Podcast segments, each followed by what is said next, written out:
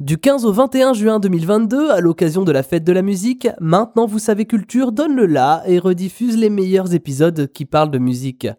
Personnalité, records, tendances, redécouvrez ces phénomènes culturels qui ont marqué le monde de la musique. Bonne écoute. Rosalia est-elle la Madonna de sa génération?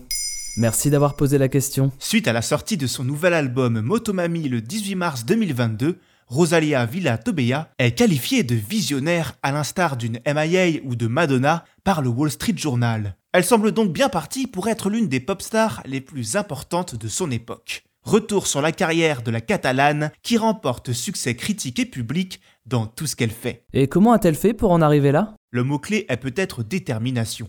Fascinée depuis l'enfance par les performeurs de flamenco comme Camaro de la Isla, elle commence à écrire ses propres chansons à 11 ans. À 15 ans, elle participe à un télécrochet. Et si le charisme est déjà là, sa prestation vocale est quelque peu catastrophique.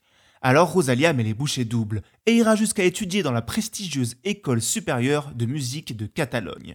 Avant d'exploser à l'international, son but avoué, Rosalia Villa Tobelia se fait d'abord remarquer à domicile en Espagne, en sortant en 2017 un album de flamenco. Elle n'a alors toujours pas fini ses études, ce qui ne l'empêche pas d'enchaîner sur un second projet ambitieux, une adaptation musicale d'un livre du XIIIe siècle, le roman de Flamenca, qui narre comment son héroïne s'embarque dans un triangle amoureux toxique. Chaque chapitre sera décliné en chanson. Quitte à être à découvert, elle investit tout ce qu'elle a gagné avec son premier projet dans ce nouvel album, intitulé El Malquerer. Un album moins classique que le précédent. Elle opère un virage pop expérimental, mais dont le socle commun reste le flamenco, qu'elle réinvente donc en le fusionnant à des sonorités plus actuelles. Et pour le présenter au monde, elle sort un premier single qui va devenir un tube à l'international. Malamente.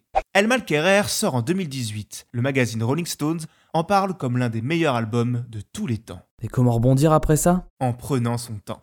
En attendant, elle inonde le marché de singles pour asseoir sa place aux États-Unis. Et ça marche. Son clip Con Altura est la vidéo la plus vue de YouTube en 2019. Les festivals du monde entier lui ouvrent leurs portes et les plus grandes pop stars réclament leur collaboration avec elle. Il faudra donc attendre 4 ans pour découvrir Motomami. Un album hommage à sa mère et sa sœur, respectivement sa manageuse et sa styliste. Motomami, c'est une direction plus spontanée sur le fond et une évolution sur la forme.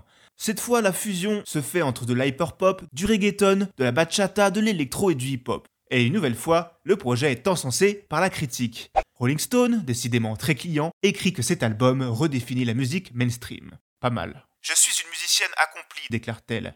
L'avant-garde m'intéresse, mais je veux la mettre au service de la pop grand public. Alors on espère que la suite nous étonne tout autant et que Rosalia continue de dynamiter la pop mainstream. Un genre parfois très nostalgique qui a tendance à s'endormir sur ses vieilles recettes.